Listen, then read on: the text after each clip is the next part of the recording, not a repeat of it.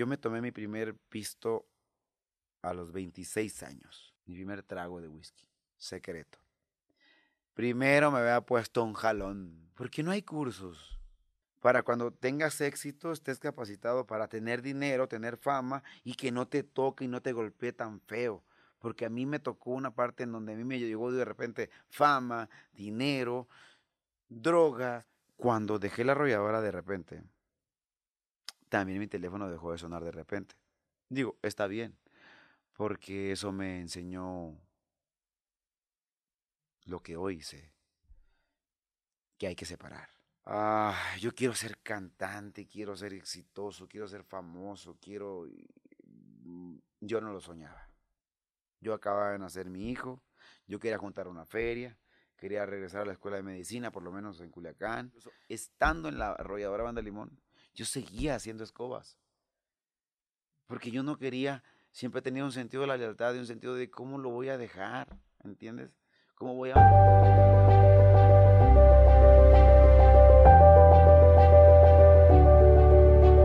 Definitivamente siempre es un gustazo, un placer, un honor poder platicar con un señor de grandes experiencias, de grandes historias, eh, un señor que la ha roto en todo eh, la extensión de la palabra en la música. Y, él es mi buen amigo. rotos también. Y, ha roto los platos también. Aquí está Jorge Medina. Eh, Jorge. Oye, qué gusto. Hay que hablar de la gente, hombre. No hablen de mí, no, hablemos de mí porque soy más narcisista. Eso hablaré. Yo, no, hombre. qué placer saludarte. Igualmente, qué gustazo. Siempre que, siempre que te veo, de verdad, me causa mucha admiración. O sea, cada que te veo y que tengo la oportunidad de platicar contigo, te aprendo un chorro de cosas. me compartes cosas que digo, qué impresionante. Y aparte también, te leo en las redes sociales. Estoy ahí al pendiente de lo que estás haciendo. Ah, no, no me, no me vayas a ver en TikTok porque, Ya también te vi. Híjole. Saludos a la Gilbertona.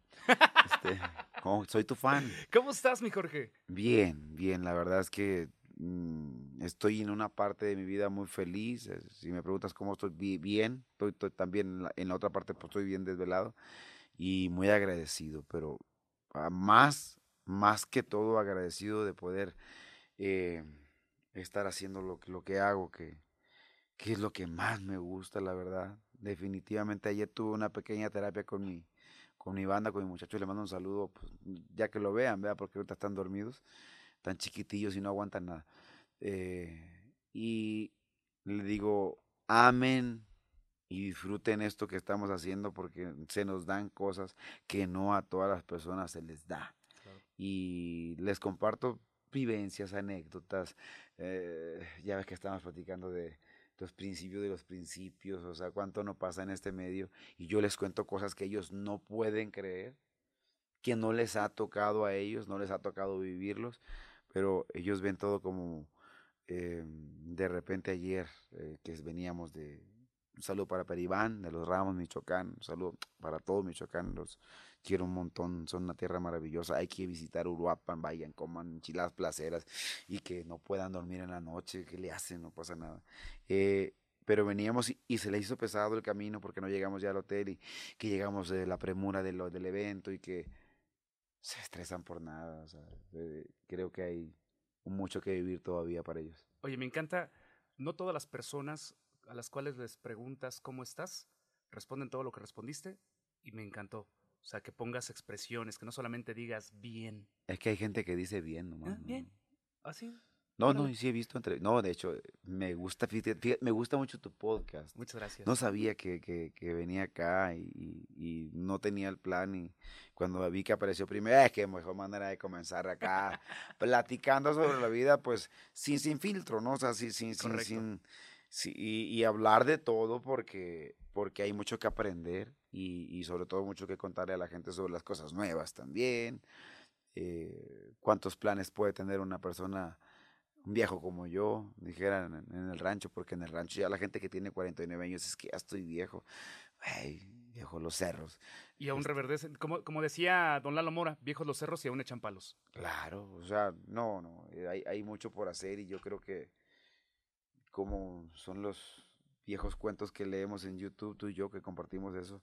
O sea, cuánta gente plasma su mejor obra de arte a los 55, a los 58. O sea, jamás te des por vencido. Entonces yo estoy en esa parte de disfrutar mi música. Pero sí, sí te puedo decir ahorita que lo que estoy haciendo lo considero hace bastante tiempo. Ya, ya tuve bastante tiempo para reflexionarlo. Yo estoy en el postre de la vida. Estoy... Oye, eh, fíjate que yo tengo una frase que la traigo aquí en la cabeza de todo el tiempo y estoy pensando en hacer, que dice, yo vengo del futuro. A lo mejor nosotros, tú que tienes músicos más Te van a decir que, tú, quemaste mota, ¿eh? Exactamente, puede ser, Sí. puede que digan eso. Tú que tienes músicos más chicos que tú, eh, que les, ahorita que estabas comentando, oye, les vengo a platicar o les estoy diciendo cosas que a lo mejor no han vivido, Mm. pero tú vienes del futuro, vienes de un, unas, eh, unos años, unas evoluciones más adelante y que los volteas a ver y que les dices, vengo del futuro. ¿Cómo, ¿Qué podrías hacer o qué no podrías hacer o qué deberías de evitar para llegar Sí, a donde claro. quieres llegar? Sí, eh, siempre que puedo viajar con ellos, porque regularmente, te voy a decir la verdad, o sea, no es que viaje todo el tiempo con mis músicos. Eh, tocó esta vez porque tengo que checar también algunas cosas. Es como cuando vas a la casa y ver si le falta algo, ¿no? Eh, la pared, cómo va. Eh, y me toca convivir y ver cómo cuál es el funcionamiento, cómo va trabajando el floor manager, qué es lo que les falta, escuchar sus necesidades, es muy importante. Pero cuando salen las que estamos jugando la baraja, las anécdotas, vengo del futuro para decirles que, esto, no es nada. O sea, y me dicen, ah, en la mañana escuché la frase esa, carnal, ¿y, y cómo te vas a levantar a la promoción? Carnal, tráeme dos aguas minerales, tú no te preocupes, le dije yo. O sea, tú duérmete. O sea, ¿por qué? Porque ellos no saben de lo que pasó en, en mi carrera antes que llegábamos a Xochimilco, tocábamos, amanecíamos buscando, antes no había el, el súper del ah, amarillo con, con, con- con rojo, eh, para no, el Oxxo, pues, sí. Otso. Y pues ambos andaban buscando tacos, eran idiáticos, la gente era personas mayores.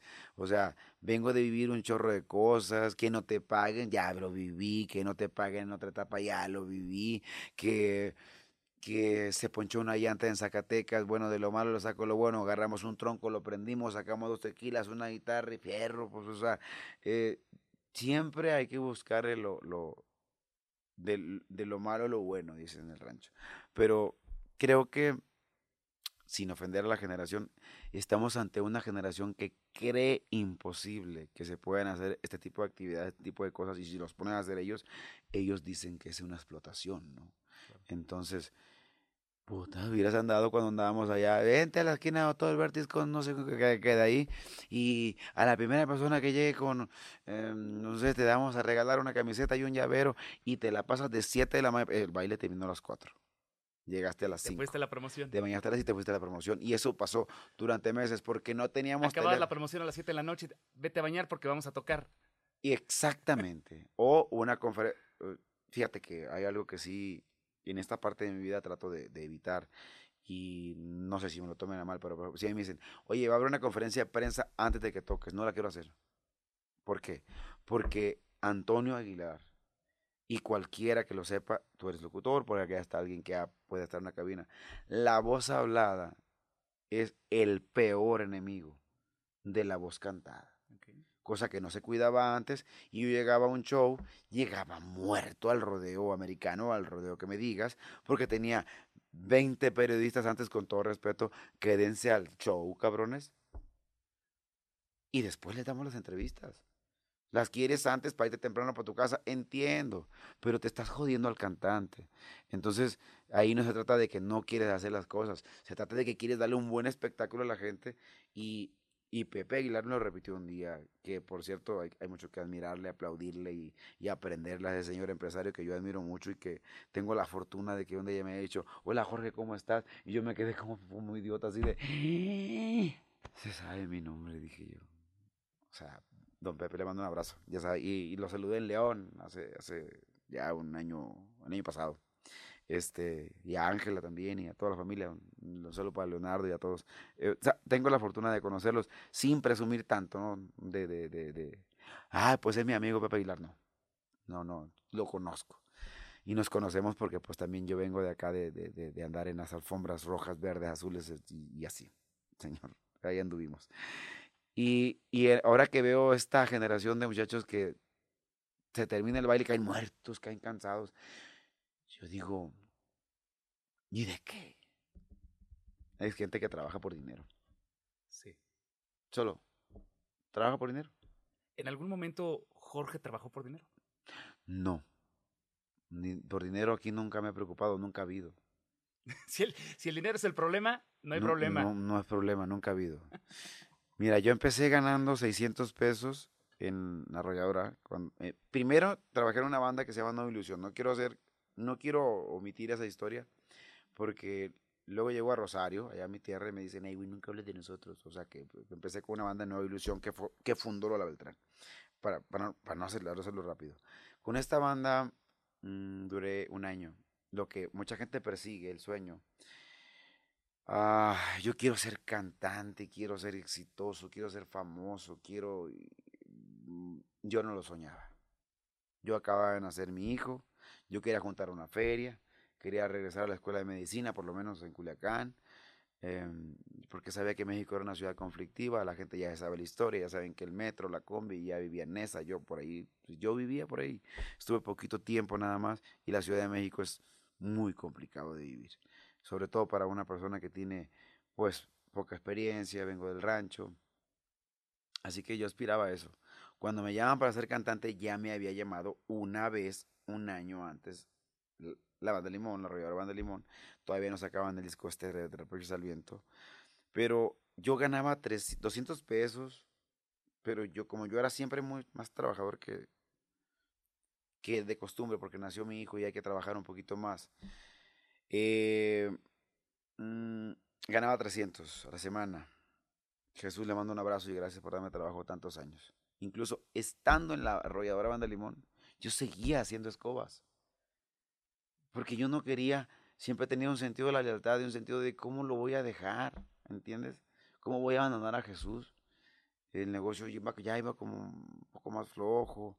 Entonces yo tengo que estar porque yo ya le conozco todo el negocio. Pero bueno, tenía que escoger. Y me pasó algo muy curioso. O sea, yo hubiera seguido trabajando quizá en las escobas, si no es por mi esposa, que le mando un abrazo, que un día que regresé de una gira pequeña de Estados Unidos, ahorita, ahorita voy a terminar con lo de cantante, vivía en la casa de mi mamá. Y para mí era muy cómodo vivir en la casa de mi mamá. Vivir en la casa Para de mi mamá, pues sí, para todos. Me- Estoy a gusto. Mi mamá cocina y, y mi esposa, pues, dijo un día, oye, no te bajes en tal parte, vente para acá. Mi esposa consiguió una casa prestada. Teníamos dos sillas blancas, una estufita que me regaló mi abuela y yo hice la mesa con clavos y madera de, de- de la carpintería. Tenemos una cama, un ropero y me dijo mi mujer, esta es nuestra casa. A mientras- de ahora. En tanto no compremos una. Y aquí vamos a vivir. Porque yo me casé contigo para vivir contigo. Esta es mujer. Entonces, lo del cantante, yo le dije a ella que iba a cantar un tiempo con la banda, que yo iba a guardar una feria y que luego me iba a salir. Tipo, me di seis, siete meses. ¿Por qué? Porque ganaba 600 pesos por noche y yo trabajaba cinco días de la semana. Así que yo automáticamente, al entrar con Arrolladora Banda de Limón, fui rico. Fui rico, económicamente hablando. Pero eso no me movía, me movía a pagar las deudas de mis papás, porque pues mi, mi mamá va la entrevista y o se la va a enseñar. Mamá, acuérdate que le debíamos un montón de dinero al Pirules y, y, y, mi papá no trabajaba. Y cuando tú tienes esa, tienes de la familia, los morros de ahorita no lo van a entender, pero tú vienes de una familia en donde no, yo no me voy a tirar al piso de que es que éramos bien pobres y sufrí mucho. No, así era la vida, es lo que nos tocó vivir. Y la neta le pasaba chingón. Eh, enseñarme a trabajar desde muy pequeño a mí me ha dado lo que hoy mucha gente dice, ay, Ney, tú presumes tu casa. Ojalá tú logres tener la casa que yo tengo, pero te tienes que fregar los años que yo me fregué. O sea, cuánto he tenido que trabajar para tener lo que tengo y que ni siquiera te das una idea y la gente no lo sabe, pero aparte no, nos quitaban el dinero la mitad los papás. O sea, la mitad para pa, el chivo, le dicen. El chivo es otra cosa para mí. Y, y la mitad para ti. Con eso mantenía los pañales de mi hijo y todo el rollo. Entonces, cuando entré en la banda fue una oportunidad que yo no vi. Realmente no lo veía. Simplemente lo vi como, sí, es un medio para salir adelante. Me iban a sacar visa. Y fue cierto, don René me la sacó la visa en un instante. Nos fuimos para Estados Unidos y mal que bien lo que haya pasado o como haya sido el empiezo, que fue muy difícil. Y que yo estuve ahí con todo mi corazón hasta el final de la carrera que tuve con ellos y lo saben, lo saben perfectamente que yo soy una persona apasionada de las cosas. Eh, hubo contrastes, pero llegué a la parte que me gustó, en donde me enamoré de la música cuando se me cansó el corazón. Fue una canción que, que antes de que se despidieran los bookies, yo estuve en ese baile. Había más de 100 mil gentes y yo escuché cantar, se me cansó el corazón. Entonces yo ahí lloré, me enamoré de la música y dije, bueno, me voy a dedicar a esto. O sea, ahí llegué a la conclusión. ¿Cuánto tiempo después de, entrar a la arrolladora? No, como unos... Yo entré el 16 de noviembre de 1996. Eso pasó como en febrero, marzo. Ahí yo decidí ya ser cantante. Y ya decidí enfocarme. Cinco meses después de entrar a la banda. Sí, cosas que a la gente persigue haber hecho muchos años. O sea, yo ni quería ser cantante. Sí, claro. Dos cosas. Yo ni quería ser cantante. Por si, ay, no cantes. No, yo no quería, yo no pedí. Yo quería ser doctor. Pero bueno, ahora soy medio cardiólogo. y, así. Pero ni con yo no quería ser solista, pero. ¿qué, te enamoró, ¿Qué te enamoró de la música? La gente. El calor. Imagínate, te dan besos, te abrazan, conoces gente, culturas, comida, gastronomía. Viajas y te pagan. Entonces, cuando tú recibes ese cariño, esa eh, energía que le llamo yo, de parte del público y estás eh, en un escenario, en un escenario representa mucho. Cualquier persona, haga lo que haga, que suba un escenario y que tenga ese temple de escribir y expresar lo que siente y por subirse, sea quien sea, mis respetos, ¿no? O sea, ya ganarte, que, que canten cien mil gentes, bueno, es un trabajo de equipo, pero hagan cantando una canción que yo escribí. Eso me hizo decidirme esto. Entonces mi focus fue, voy a escribir. Voy a escribir mi historia voy a cambiar este rollo y me obligaban a cantar como el coyote, porque así era la onda. Acuérdate que Julio Preciado fue y sigue siendo uno de los grandes precursores de la, música de banda y, y, también el coyote. José Ángel le mando un abrazo hasta su casa, que vivimos, todos somos vecinos. Y entonces eran nuestros eh, referentes. Y entonces yo cantaba, ¿y qué pasó? Pues que se te olvidó. Y después grabé un disco de corridos, pero yo me puse a la medida tarea de el siguiente disco, que fue el tercer disco, que fue antes de partir, le pedí oportunidad de que me dejaran ser, eh, permíteme escribir, ¿no? Eh, mira, yo tengo, eh, ya, entonces me cansó el corazón, me motivé, escribí mis recuerdos, que la gente lo, lo, lo, lo Todavía lo toqué ahora en el Radio Texcoco. Muchas gracias por cantar. Con un acordeón lo toqué. De hecho, le mando un saludo para Dani, que le debo el acordeón. No, lo encargué en línea, Dura mucho para llegar. Y es neta, ¿eh? No, no estoy jugando. Que no hay ya, que todo es en línea. Entonces, eh, mis recuerdos, escribí antes de partir, escribía Mémonos Más. Ya había escrito otras canciones que tenía ahí. Entonces, yo, mi foco fue, vamos a levantar este proyecto traíamos cinco dólares en la bolsa al final del fin de semana, arañamos las paredes del Nokia y veíamos como Pancho Barraza, ojalá que no, nos comía todo el mandado y, éramos, la costeña era la banda que estelarizaba, pero nosotros no, o sea, otras bandas venían y nosotros no, y veníamos y nomás no, entonces se convirtió en un reto personal el construir ese proyecto. Ya nos fuimos un poquito más adelante del futuro. Entonces, si me preguntas a mí y me digan, me pregunten un chavo, oye, pues, ¿cómo, cómo se hace esto? Em, yo soy el tipo de persona, lo he compartido mucho, soy muy intenso. Intenso al grado de ser tóxico en esa parte, ¿no? O sea, quisiera que la yo quisiera encontrar a ese cabrón que traje como yo quisiera encontrar al cabrón que haga un proyecto y que se entregue como yo. Quisiera encontrar a alguien con mi misma intensidad porque siento que el mundo camina bien lento cuando yo estoy bien, cuando yo estoy en esto, estoy, estoy agarrado, porque he dormido una hora, una hora y media. Pero no lo he encontrado. No lo he encontrado. O sea, ahorita me platicaron una anécdota me dijo, no, yo hice esto y me fui identificando, pues transporte, hermano, hasta que encontré a alguien que trabajaba por mí y ya. No, pues para encontrar a alguien que trabaje como trabajo yo, no, no va a ser difícil. Yo me voy a retirar de este negocio cuando, cuando la, quizás las facultades ya no sean las, las mismas. O tengo un plan que si me cuido, pues puede ser que llegue a ser como Don Vicente, pero de la música de banda, ¿no? O sea, también. Puede ser. Pero yo siempre he trabajado como ahorita. Y mis respetos para, eh, en ese entonces, mis compañeros de la banda, Don René, que, que me enseñó a hacerlo. Mis respetos para Don Chilo, que es mi papá. Le, y le digo así porque él es el esposo de mi mamá. Mis papás se divorciaron y mi, mi papá es el papá. Mi papá, yo le digo al esposo de mi mamá que él me enseñó a trabajar y, y esa es la escuela de donde yo vengo. Yo vengo de donde nada es gratis y yo sé bien que si del cielo te caen las cosas rápido, rápido se van, viejo.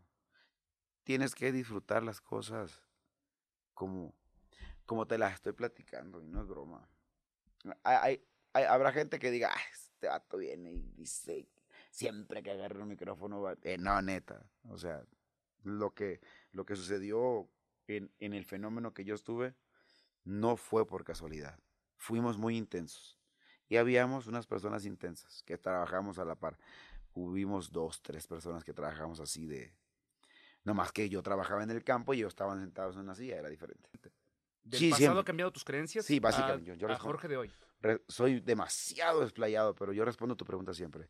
Mi creencia es, yo al pasado no lo, no lo, no me acuerdo ni qué comí ayer, cabrón.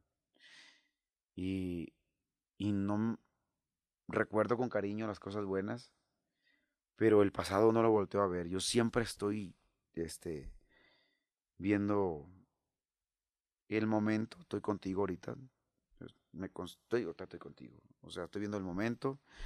Y si me toca, estoy un poco loco en esa parte, cambió esa parte, estoy muy consciente ahorita, muy consciente de lo que estoy viviendo.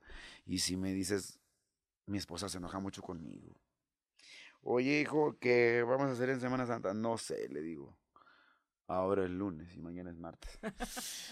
y esa es mi respuesta. A Andrés le molesta mucho eso. Le mando un saludo a Andrés Valdés, este, de Ambal Music.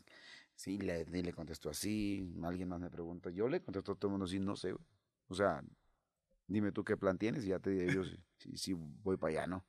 Porque pues uno se levanta por la bendición de Dios y te duerme y no sabes si vas a amanecer. Entonces así que yo tengo un plan de trabajo que me lo tienen que entregar antes y voy viendo pero yo me diseño en el día. Día a día. Sí. Solo por hoy, ya te lo había enseñado. Es, Just for today. desde el día que me lo tatué. Mirás que a gusto vivo.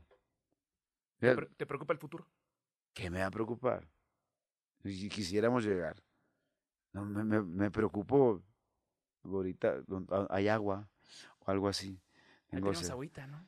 Eh, me, me, o sea, me preocupo por hacer un buen trabajo contigo y, y, que la gente que vea este podcast se lleve algo bueno. Me preocupa eh, ahorita eso. ¿En qué crees? Fíjate que soy católico, bautizado, me tatué este símbolo cristiano. Esta pulsera es más vikinga que otra cosa. Eh, soy universal, pero creo en la Virgen de Guadalupe, estoy bautizado católico, es mi amigo el Padre José Luis.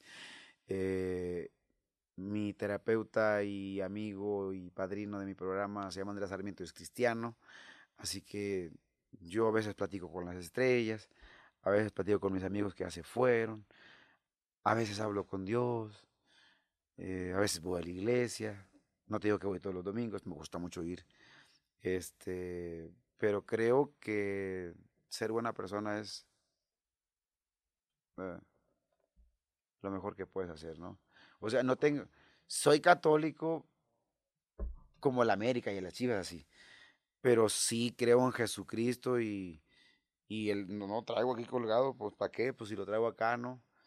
Y hablo mucho con él. Eh, particularmente me dirijo, pero a veces como hoy en la mañana, te voy a decir cómo me duermo.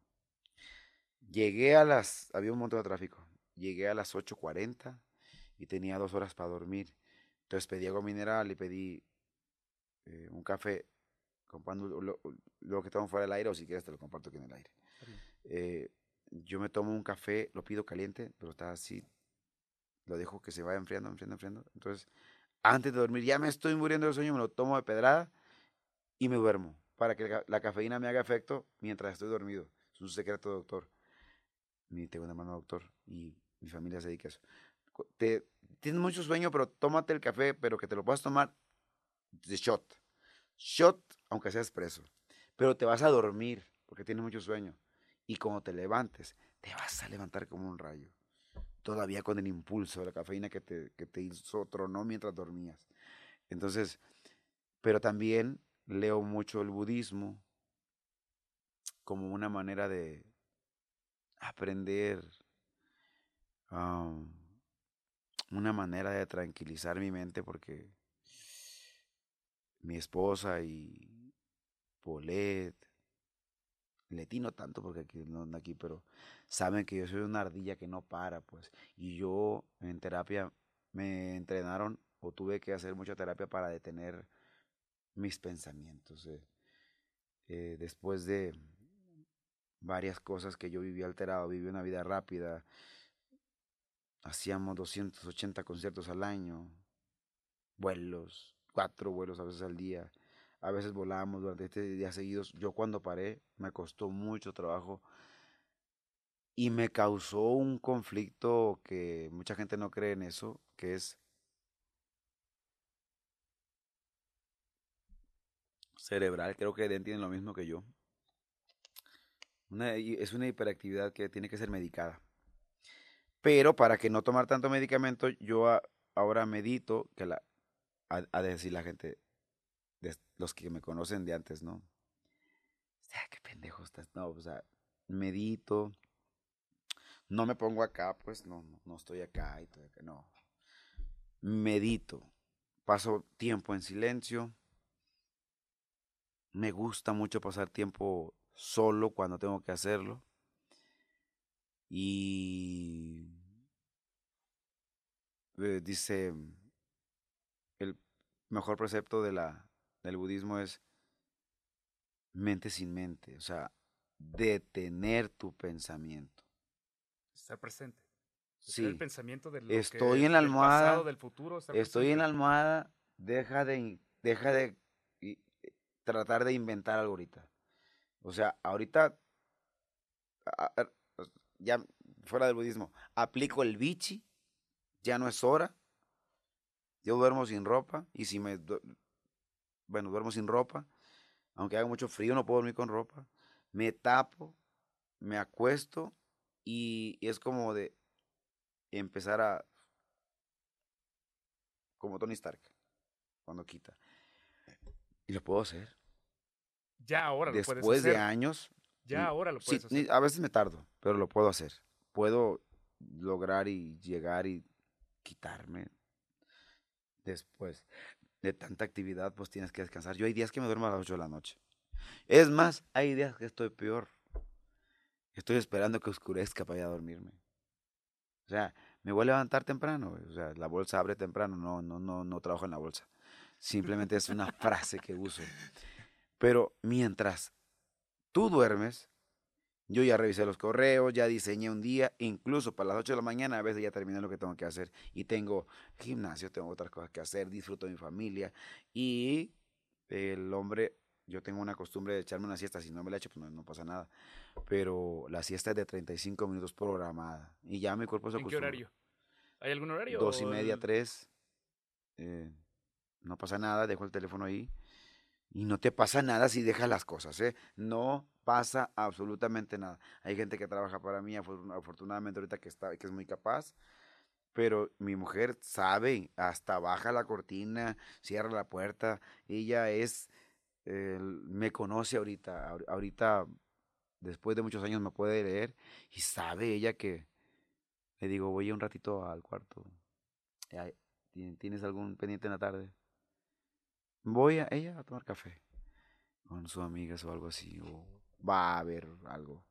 Yo duermo y me vuelvo a levantar productivo, como eso de las da, reviso más qué pasó, qué, qué hubo al final del día, el reporte de esto. No hubo hoy, no hubo nada, pues no hubo nada, vamos a correr. Cierro mi día, me gusta tomarle fotos a las lagunas, a los patos, a las estrellas, al sol cuando está poniendo. Correr, hacer ejercicio. Sí. todo. Es todo. O sea, realmente si piensas que llévame contigo, Jorge Medina, vamos a ir a Nueva York, mi vida es bien aburrida. Yo nomás quiero hacer ejercicio, música, escucho canciones que me relajen, medito y me duermo. Oye, ¿y la amistad? ¿Qué significa la amistad para ti? Es algo muy especial para mí. Tengo mis buenos amigos, le mando un saludo para ellos, ya saben quiénes son. Somos un grupo de cuatro, el resto son compas, no se sientan aludidos, agredidos. Eh, mientras más grande te vas volviendo, te vas haciendo más selectivo. A raíz de mi salida con la arrolladora, yo entendí ese parteaguas que hay y se los comparto a mis hijos porque pues mis hijos tienen 100 en, en una fiesta y les digo, no son tus amigos todos. Y, y son tus, después de los cierto tiempo y de ciertas pruebas, te vas a dar cuenta quiénes son tus amigos. Claro. Cuando yo me salí de la arrolladora, no es personal, pero, y ya pasó, y ni siquiera me siento mal por eso. Yo tenía 500, 1535 contactos, todos eran mis amigos. Este, tenía muchos after parties, tenía mucho gente alrededor, como veo ahorita en las redes sociales, que hay fenómenos que están eh, fenómenos que están trabajando así y andan rodeados de gente. Yo también anduve así. Y antes veo cosas muy similares a mi vida de antes. También volaba en aviones privados. Lo que nunca me dio fue por comprar un Ferrari, un carro deportivo. Yo, no, yo, soy, yo soy muy bien de raíces y todo ese rollo, siempre. Y entonces, cuando dejé la arrolladora de repente, también mi teléfono dejó de sonar de repente. Digo, está bien, porque eso me enseñó lo que hoy sé, que hay que separar el negocio, la amistad, todo. O sea, ya no había boletos para regalar, ya no había viajes, ya no había after. Ya no había fiesta. Mm, Sí, sí había fiesta, yo me fui, yo duré como unos siete meses borracho después de que me salí de la arrolladora, porque viajé mucho, pues, y pobrecita mi mujer hasta que dejé de tomar. Pero ya mis amigos de aquí ya no hubo. Entonces, Francisco Montejano, le mando un saludo para mi comadre imprudente Daniela y mis ahijados, Panchito, Daniela, que ellos son mis amigos. Eh, mi amigo Arturo Armenta Jr., que se casó después con Beba, que es mi amiga, después de muchos procesos que ella vivió en su vida, son mis mejores amigos. Miriam, una de mis mejores amigas, murió de cáncer justo antes de la pandemia. Francisco murió en la pandemia. Paco trabaja en Dubai. Ricardo Reyes, le mando un saludo. Eh, me sigue quedando un amigo que no lo he visto en buen rato, que estuvimos toda su la universidad y mis amigos de la prepa, obviamente mis amigos del rancho que, que, que no los frecuento tanto, pero te voy a decir, particularmente yo hoy, hoy, hoy, me junto con cuatro personas. Son mis amigos. Son con quien comparto, con a quienes escucho. Nos agarramos de, desde el chongo y una mesa que, que está de acuerdo, no sirve, viejos. Una mesa que discuta es la que sirve, es la que vas a aprender. Y el resto, ahora que me dicen, y me lo dijeron, porque me lo reclamaron, porque venía alrededor de Texcoco. Qué chistosa es la vida. No, no, de verdad, no. Este es un podcast, nada más que yo soy muy franco. ¿Cómo tuve llamadas, hijo de su madre? No sabía ni quién me hablaba. Oye, soy yo, ¿te acuerdas de mí? Sí, sí me acuerdo de ti. Pero solo regresa. Solo regresas cuando yo vuelvo entonces. Tengo que estar en el top 10 O sea, y ahora yo no invito a nadie. Yo, yo voy a un evento y me dicen, oye, disculpe, perdón, necesita algo, trae invitado. Traigo, vengo con mi esposa. Vengo con mis hijos. Yo no, yo no invito amigos. No, yo antes traía una bola de chingles de gata detrás de mí y resulta y resalta que cuando la vida cambia, ya no están. Ellos se arrancan para donde haya otro, otro, otro. Que se invite. Eh, otro, otro que se invite. Entonces yo soy muy selecto para eso. Afortunadamente tengo amigos valiosos en el rancho. Eh, quiero mencionar algunos. Eh, Ezequiel, Virgen, Chaquetas. Ya sabes que te quiero, es mi amigo. Maite Apodaca y, y su esposo Edgar. No porque sea el presidente municipal de Mazatlán, no, no es por eso. O sea, sabemos cuánto ha, ha tenido que batallar el hombre por- para lo que llegaste a hacer y, y- que somos hijos del mismo pueblo.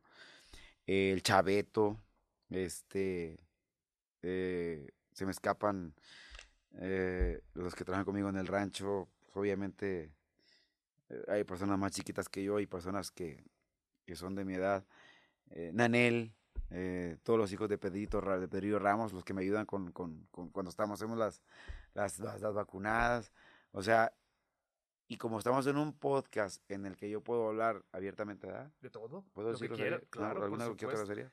Carnal, A mí me estás fas- en tu casa. Me fascina cuando llego al rancho y me y se atreven. a- a- acá me dicen, señor Medina, oiga, eh, patrón, Jorge. patrón, más Medina, más Medina, o don Medina, señor Medina, esto, o señor Medina, otro, patrón, jefe, esto.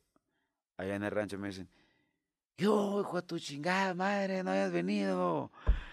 Y que lleguen y te peguen una acá, ¿no? Un un chingazo por la espalda. O sea, definitivamente ahí está. De ahí soy. Esa es mi esencia. O sea, la gente que te quiere realmente y que no te, te quiere por lo que tienes, que no te quiere por lo que eres. y te están por- orgullosos de ti por lo que has logrado. Y yo los, los, los vacilo también, ¿no? Eh, eh, aquí estoy viendo, estoy viendo los Yankees en, en el estadio, porque ahorita te cuento, si me preguntas te la cuento. Una anécdota del rancho. Yo cuando estaba chiquillo, yo dije que algún día iba a ir a Nueva York, pero fue una pendejada de 12 años, ¿no? ¿Cuál es tu mayor sueño? Una tipo cuestionario. ¿Tú qué quieres hacer cuando seas grande? Yo quiero ir a Nueva York, quiero ver los Yankees. Y todo el mundo se ríe de mí. Entonces yo cada vez que voy al estadio de los Yankees, les escribo a, a un grupito que tengo en, el Facebook. Aquí estoy viendo a los tales, le pongo un equipo allá, ¿no? Un equipo ah, contra los fulanos. Saludos, le mando un abrazo. Estoy viendo los Yankees, pues. Porque cuando fue ese tiempo, estaba prohibido soñar. Ándate tú la chingadera, tú no puedes soñar. O sea, tú no tienes derecho a soñar. Y si tú vives en un pueblo que esté cerquita o en cualquier lugar del mundo y que tú tengas un sueño, no dejes que, los, que lo que te digan los demás influya, ¿eh? Tú dale, lucha por ello porque, porque la vida, mi- cuando lo sueñas y le das y trabajas y te desvelas y te friegas y dices que sí, oye Simón, y no hay dinero, no hay pedo, vamos. De veras, la vida te lo regresa. A mí me ha dado tanto, todo, todo. Y hoy veo un mundo en donde hay cantantes con reloj, ya es hora, managers con relojes. Dicen, ya estuvo, vámonos. Me cae tan gordo que me digan, ya termina. Mal. Y hay un trabajador de, de Andrés, Joel Álvarez, le voy a mandar un saludo, que me dice allá en Estados Unidos, ya estuvo. Y hay dos cosas que me ponen muy mal. Muy, muy mal. Eh, no puedo eh, expresar tanto sentimiento porque eso es algo que tengo que trabajar. Creo que lo tengo que trabajar. Que me piten por atrás cuando saben que todavía no se puede pasar o puede pasar o está pasando una persona que me hagan pi, pi, pi, pi, con ganas de agarrar un cuerno y descargárselo. o, sea, eh, o sea, y es muy intenso eso, de verdad, ese es el sentimiento, por eso lo tengo que trabajar. Y la otra que me digan, ya, ya, ya, ya bájate. ¿Por qué? Es que ya son dos horas. ¿Y qué tiene? O sea, ¿a ti qué te da? ¿Tú qué estás haciendo? Nada, yo, tú- yo soy el que está cantando. ¿No ves? Y, y me fascina cuando me puedo explayar en, en un lugar, en una entrevista, y que puedo decir todo este tipo de cosas, porque eh, hoy, por ejemplo, le pones una tarea, vamos a hablar de un hijo mío, porque para no hablar de los demás, y le digo, hijo, ve a, traer unas costillas que cargué. Ay, papá, está bien lejos del. No, manches. Si me mandaban a mí caminando, cuando yo, les compré un carro, ahora es un mundo distinto, es una generación distinta. Hay que cuidar cómo les hablas a las personas, hay que cuidar cómo les hablas a los hijos, tienes que cuidar que no escribas tal y cual cosa, porque hasta el mismo Facebook te dice, ¿seguro que quieres escribir esto? O sea, neta, hemos cambiado un chorro, eh, pero hay que adaptarnos. También estoy en esa parte consciente de adaptación y pues el mundo no es como yo crecí. Hoy el mundo es complicado y sorry a mis hijos por decirles lo que les voy a decir. Las reglas de la casa, no porque esté diciendo esto aquí para todo el mundo, cambian para ustedes. Las reglas mías siguen siendo mis reglas. Y la cuarta del caballo aplica para ustedes. Nada más para ustedes. No puede pegarle a todo el mundo. Pero ustedes tres sí. me encanta. Oye, antes, digo, me encantaría bastante si tú así lo quisieras compartir. Tú dime y yo lo comparto. Me encantaría bastante que me dijeras cuál fue tu decisión, por qué dejaste el alcohol, por qué dejaste de tomar, por qué un día dijiste ya no quiero alcohol. No, pues sí, ¿por qué no? O sea, yo creo que hay decisiones que tienes que tomar. Vayan y siéntense en Mazatlán, que es lo que más se les antoja, o puedes ir a San Luis Potosí, las enchiladas traes un antojo. O tu vida puede ser que sueñas. Quiero tener carros. Diego Dreyfus lo ha dicho, pero yo no sigo mucho el rollo de Diego Dreyfus, pero sí lo escucho, me cae muy bien. Eh, es que cuando dices este tipo de cosas, la gente dice, es que este güey como ya vivió todo, por eso ya habla así. Por eso ya dice que, no, o sea, digo, hay cosas que a lo mejor nosotros vivimos para nosotros mismos y si alguien más se quiere empapar de, si alguien más se quiere inspirar con eso, pues está Bueno, a ver, si les queda, ¿no? O sea, yo, mira, yo siempre fui el niño de los nos. Voy a cambiar esta porque está muy enfadoso el Siri. Este, yo siempre fui el niño de los nos. Mi mamá me cuidó mucho de alguna, no hagas esto, no hagas esto. Yo vengo, provengo de un padre alcohólico que se divorció de mi mamá no se va a sentir agredido ni nada, porque lo hemos hablado y vive tu vida, papá. Y este, no vive conmigo, no tengo relación con él. Este, y no me tocó, pero inconscientemente traes el daño. Y los genes. Y los genes, porque, ojo, ustedes creen que el alcoholismo no es genético, sí lo es médicamente lo es. Luego les explico, lo de la clínica de rehabilitación, cosas que he estudiado hoy. Y, y entonces mi mamá tenía muy satanizado todo ese tema, entonces, uh, me llegaba a ver con una cerveza, no, pues no, además nunca se me ocurrió. Yo era muy deportista de correr y todo ese rollo. Corría, mi sueño era correr un maratón, nunca lo pude cumplir. Quién sabe, todo no me he muerto. Y este, pues yo nunca tomé viejo. Cuando tenía 15 años que salimos la despedida de la secundaria, creo que era. El Chivero, que es uno pelotero que fue jugó con Diablos Rojos de Guerrero de Oaxaca, o sea, ahorita es, está trabajando con chavos que ya alguien firmaron de los Yankees de mi pueblo. Jorge Luna, que lo acaba de firmar Yankees, béisbol lo firmó en, Estados Unidos. Se dedica a eso. Bueno, somos de esa generación. Hicieron un agua loca un día, yo ya andaba de novio con mi, con mi esposa. Yo ya la andaba correteando, yo fui, imagínate, de los 15, 13 años, o sea, yo ya, yo ya andaba correteando a mi esposa y no me hacía caso. Ya me andaba haciendo caso. Y yo este, me emborraché a los 15, 16 con tequila y... Pues, madre me de que le echan. Hombre, me fue tan mal a mí con, con ese rollo de, de la cruda la borrachera, yo dije, pues esto no, no es lo mío, ¿no? Eh, ya nunca tomé. Mi mamá también era muy enfadosa y lo sigue siendo. Te amo así. Y siempre que alguien agarra alcohol, es que a mi mamá, viejo, a mí me tocó verle cuando mi papá también tuvo una etapa alcohólica, le ponía unos santos madrazos a mi mamá.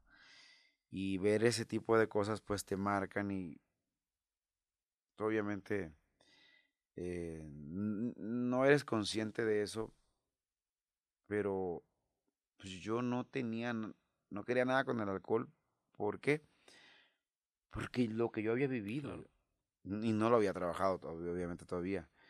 Yo me tomé mi primer pisto a los 26 años. Mi primer trago de whisky. Secreto. Primero me había puesto un jalón de, de, de, droga, pero porque yo quise. Yo quise, yo quise probar cocaína. Yo quise probar, quería saber qué se sentía, que andaban todos así igual. Y yo quise probar, pero pues el corazón se me quería parar y la chingada. Y yo me tomé un trago de whisky y esa combinación es mortal. Porque es deliciosa. Y entonces yo me prendí mm, como tú te puedes prender con, con algo que te den, que te echen, que te... Ahorita hay muchos otro tipo de drogas y la clínica de rehabilitación promesas, pues estamos, lo lidiamos o con la gente que está ahí trabajando. te digo lidiamos porque pues yo conozco mucha gente y participo indirectamente en la clínica con un chingo de cosas y historias ahorita que, cada día es más la juventud jugando se hacen un daño terrible, ¿no? Hay casos que son irrecuperables. Hay casos que empiezan temprano y ya, ya no tienen remedio, ¿entiendes? Pero yo sí tuve. Entonces, eh, deberían preparar y debería haber una carrera. Porque hay una carrera de amas de casa, me dicen ya, no, no sé si sabes tú eso. Hay una escuela en Guadalajara preparando a las mujeres para casarse con amas de casa, ser eh, refinada, refinada, educarte, saber agarrar los cubiertos. Ya hay una carrera para eso. Incluso hay unos cursos en otros eh, países de Europa para que tu vida vaya destinada a casarte con alguien que tenga dinero. Álgame tú la chingadera. Existe eso. ¿Por qué no hay cursos? Porque no los agarran los chavos tampoco. Para cuando tengas éxito, estés capacitado para tener dinero, tener fama y que no te toque y no te golpee tan feo. Porque a mí me tocó una parte en donde a mí me llegó de repente fama, dinero, droga, Mm, todas las cosas y yo no estaba preparado para no dañar a la gente. Tú piensas que tú solo te dañas, pero dañas a todos. Te jodes a la esposa si tienes, te jodes a tu mamá, te jodes a tu papá, te jodes a tu hermano, te jodes, te jodes a todo el mundo. Pero piensas que nada más tú. Entonces, eh, viví así, vaya. Tomé el modus vivendus, dejé la droga. Eh, ya murió Eric, le mando un saludo para su mamá Laura, que está viva aquí en México. Un, un 9 de, de diciembre de 2001, yo dije, esta es la última vez que voy a hacer esto. La gente que me está viendo y que lo ha hecho y no lo saben, pues haces una, una rayita y te la, te, la, te, la, chingas, ¿no? Y ya lo han visto. Ni modo que no ven el internet. Y al día siguiente busqué ayuda. Me costó trabajo, realmente meterme en la clínica, que ahí fue cuando, conocí a Andrés Sarmiento, que te mando un saludo, padrino, te quiero mucho. Y en este 2023, ahorita llevo 20, 21 años sin droga. Nadie me cree, pero pues no pasa nada, no me importa. 21 años sin droga y no sabes cómo agradezco esa parte. Duré años, ocho, ocho años y medio sin tomar. Y es muy chistoso. Yo no necesito gente. Me dicen, y cuando estás no se te antoja. Y cuando estás en el baile no se te antoja. No, a mí se me antoja solo.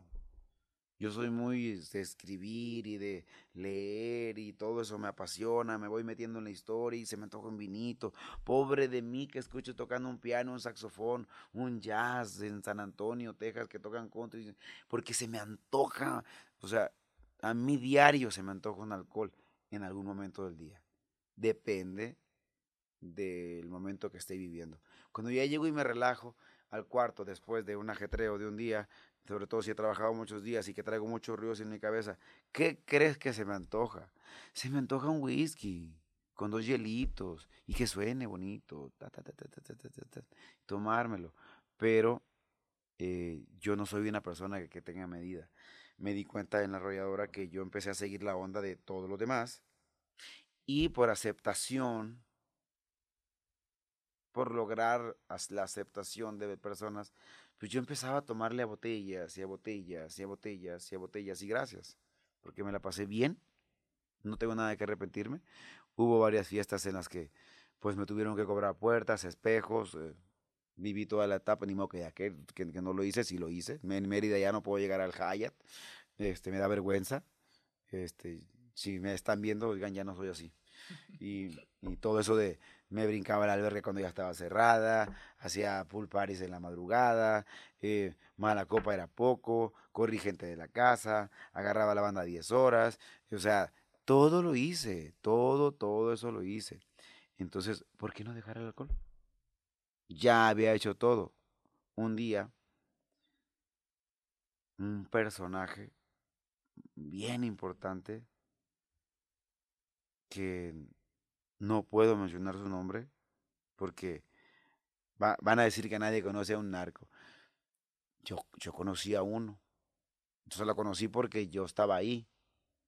Y ya cuando supe que era ese personaje, que me dijera esas palabras tan bonitas y me dijo algo. Yo venía eh, de arrastrando los problemas con la arrolladora, había tomado un año sabático, me fui a República Dominicana, fui a Cuba, fui, fui a buscar felicidad y no, hombre, luego hablamos de eso. Eh, a buscar cómo resolver problemas, pero rumbeando, ya sabes, olvidas y bailas y haces fiesta y olvidas y olvidas. Después que me hice solista, seguí tomando, falté a mi promesa, dejé de tomar y dejé de tomar y recaí. Siempre que vuelvas a tomar una copa recaes. Pero ingacho. Eh, en los 15 años de mi hija fue. Y mi hija no, no tuvo una buena noche, ni yo tampoco, ni nadie de los que estuvo ahí. Pero bueno, ya pasó. Cuando salí de ahí, duré un mes tomando diario, al punto que llegué a una fiesta que me habían contratado, que era un cumpleaños de una señora. Y ahí encontré a ese personaje. Este.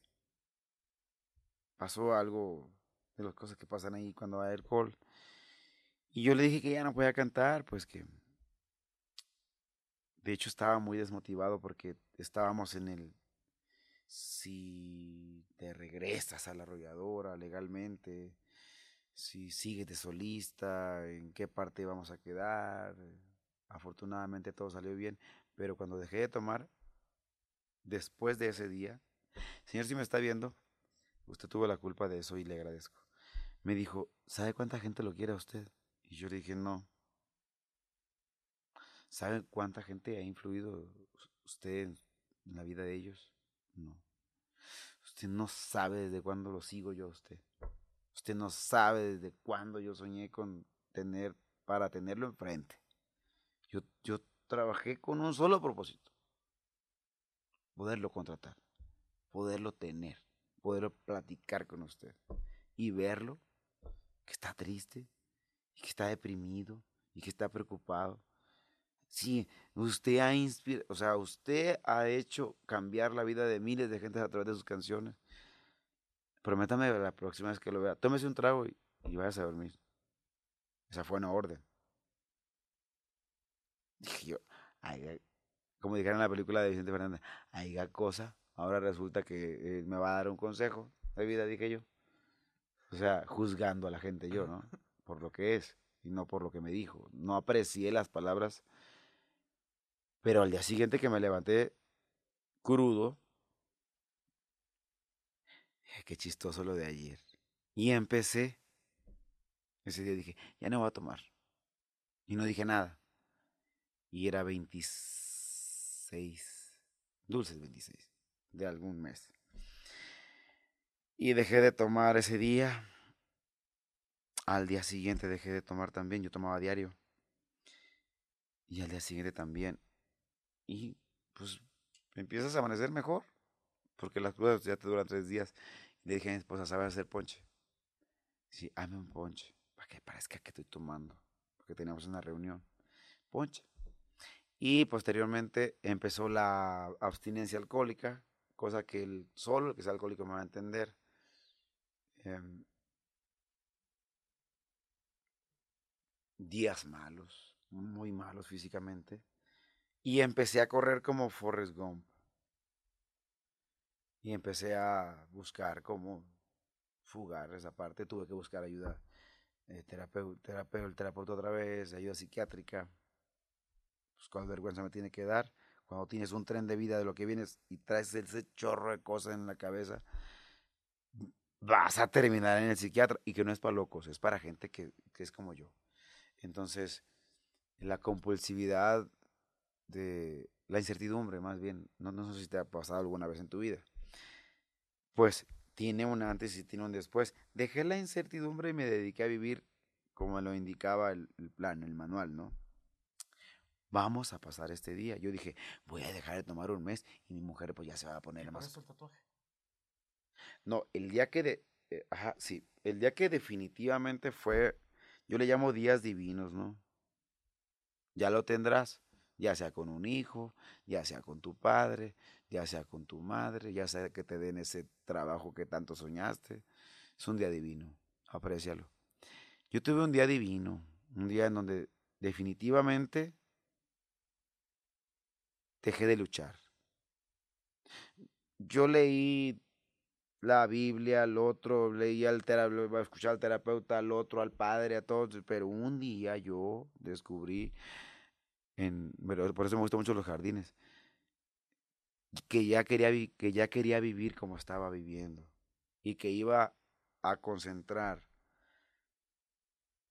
toda mi energía al nivel que el, que, que el cansancio me lo exigiera. Si voy a trabajar en este proyecto de Jorge Medina, tengo que vivir como vivo.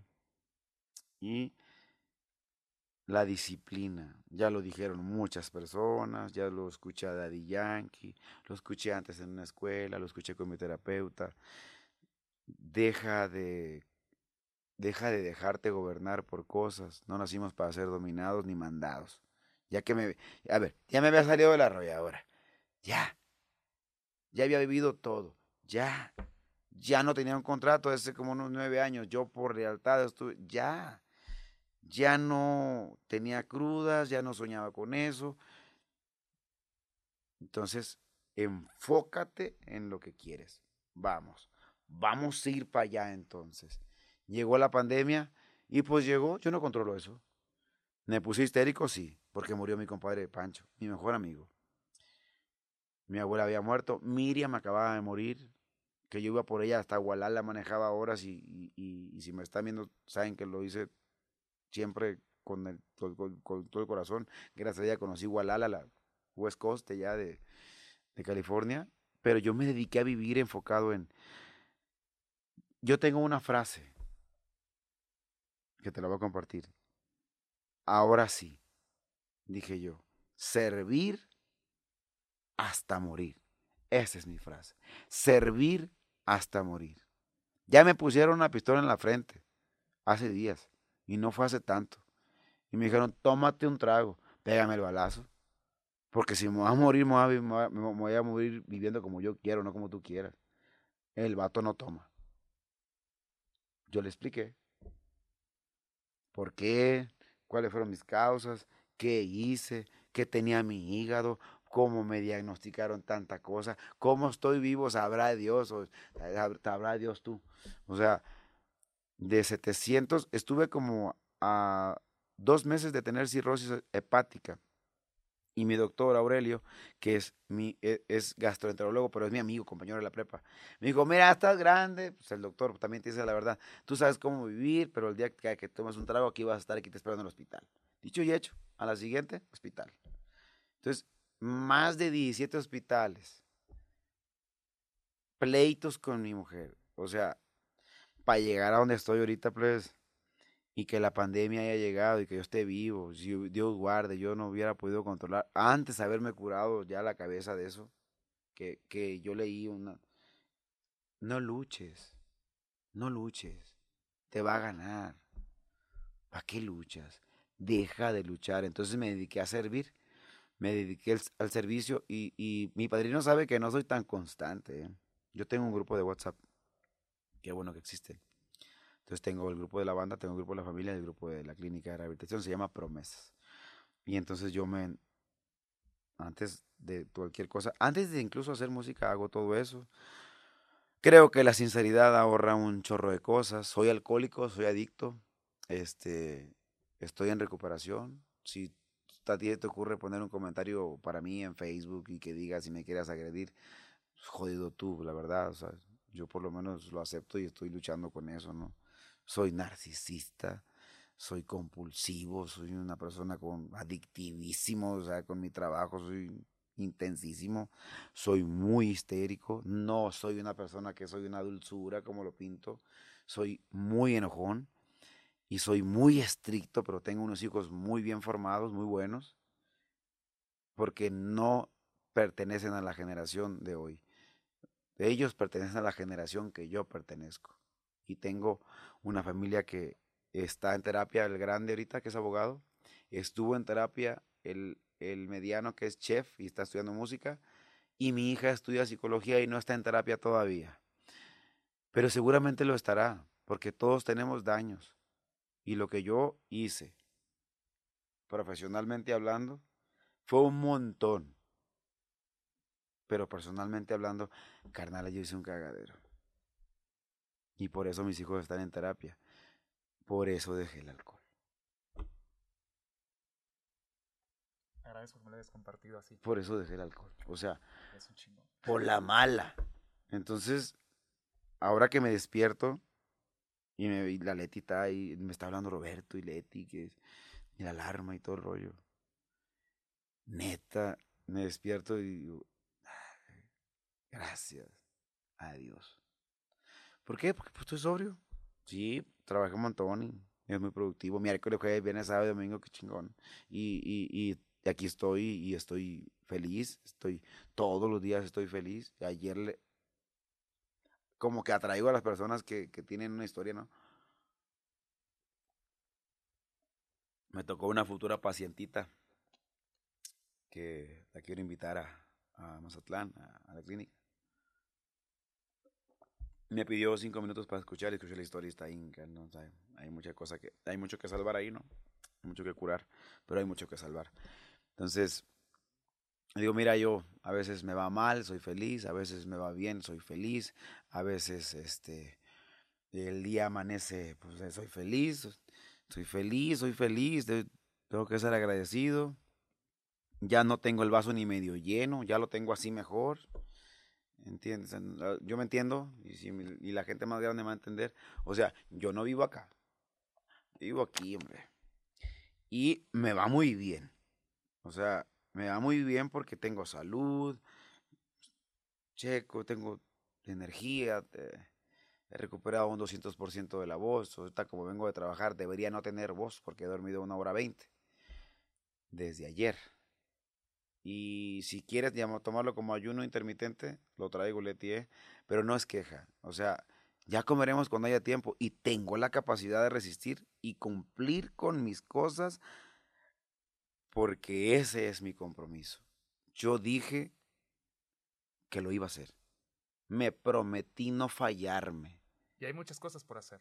La gente está esperando. Hay que ver, o Sí, sea, hay muchas esta cosas por viene Te hacer. quiero mil, esta, aunque me haga daño, es, viene otra, les- te comparto el vato de tu vida, que es otra, va subiendo de intensidad mi disco, ya hablando de música, va subiendo de intensidad, soy un aprendiz de productor, pero estoy encontrando mis sonidos, ya soy más abierto, ya canté con el, con el Mimoso, con el Flaco, con el Jackie, quién sabe con quién más iré a cantar, les tengo sorpresas, este, ya grabé con mariachi con otra muchacha, eh, ya grabé con el codiciado, no, no sé cuándo lo vayas a sacar, pero pues tú sabes, es tu rollo. Te mando un abrazo, Eric. Y este, soy una persona muy abierta a recibir y a dar también. Entonces, pues yo creo que no hay mejor manera de vivir que lo que estoy viviendo ahorita, que se vino todo, de, que se vino el trabajo y que de repente estábamos en la pandemia y una quejadera y ahora que tenemos trabajo, ya traen otra quejadera, oigan. Cálmense. Hay que aprovechar. Gracias, digan gracias. Vuelve a mostrar tu tatuaje. El Eh, otro, el otro, el otro.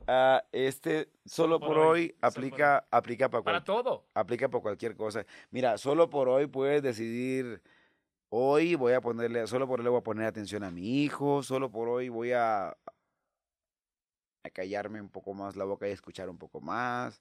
Solo por hoy voy a leer dos páginas de un libro. Solo por hoy voy a caminar medio kilómetro como una tortuga, pero pues no voy a estar sentado. Solo por hoy puedo decidir cambiar algo nuevo. Y ahora que me di- que digo solo por hoy, mi mujer me preguntó hace días qué, qué hago en las noches. Ah, estoy estudiando Está finanzas, estoy estudiando un poquito de finanzas y tipo abriéndome a otros espacios, porque soy cantante, pero pues estoy pensando seriamente en, expandir eh, eh, y aprovechar este, esta parte de conciencia que tengo para hacer unos negocios que son para mi hijo, estudio de grabación, tengo un plan ahí en San Diego y cosillas. Estoy estudiando porque así llegó una junta, escucho y escucho y la gente tiene, sí, tiene 40 años de experiencia, pero pues yo también tengo mis años recorridos más lo que aprendo, pues que no te agarren dormido, carnal. Que si tienes éxito, disfrútalo, te lo mereces. No creo que sea una casualidad. Pero mantente pues estable. Yo ahorita veo un mundo muy rápido y sin mencionar nombres, sin ni decir nada de nadie. Híjole, mano, los chavos quieren todo bien rápido ahorita y cuando llega rápido ya no hayan qué hacer con él. Entonces, tenemos que enseñarnos a vivir de una manera como un poquito más agradecida, ¿no? Con, con él, yo contigo por, no, estar acá, con la gente que trabaja con codo a codo, acá que está Leti, quién sabe qué tendría que hacer y qué deja de hacerlo por mí. Eh, mis músicos que están desvelados ahorita, pero van a trabajar mañana, pasado mañana, que trabajan diario conmigo y a veces no, no hay cortes, a veces no hay bistec, a veces no hay la comida que nosotros queremos, hay oxo, pero ahí estamos, ¿no? Yo agradezco todo lo que soy a mi equipo porque también tengo una orden dada. El día que no tenga razón, grítame y pégame una cachetada, que dime que no estoy en lo cierto, porque me va a ayudar. O sea, necesito el día que yo no esté bien, que me despierten, porque a veces me duermo también, ¿no? Me pasa como a todos. Mi querido Jorge, un gustazo siempre platicar contigo, un gustazo siempre aprender contigo, neta que aprendo bien cañón y agradezco que nos hayas compartido todo esto, grandes vivencias, que te digo, a lo mejor no, no le tenemos que decir a nadie de que así se tiene que vivir. Yo creo que quien quiera algún día va a tomar algo de alguien, eh, tuyo, mío, de alguien, eh. y se va a inspirar. Cuando dije que no se experimenta, no estoy disponible. en cabeza ajena, a veces creo que sí, porque mandamos a los hijos a la escuela. Y esa es una cabeza ajena.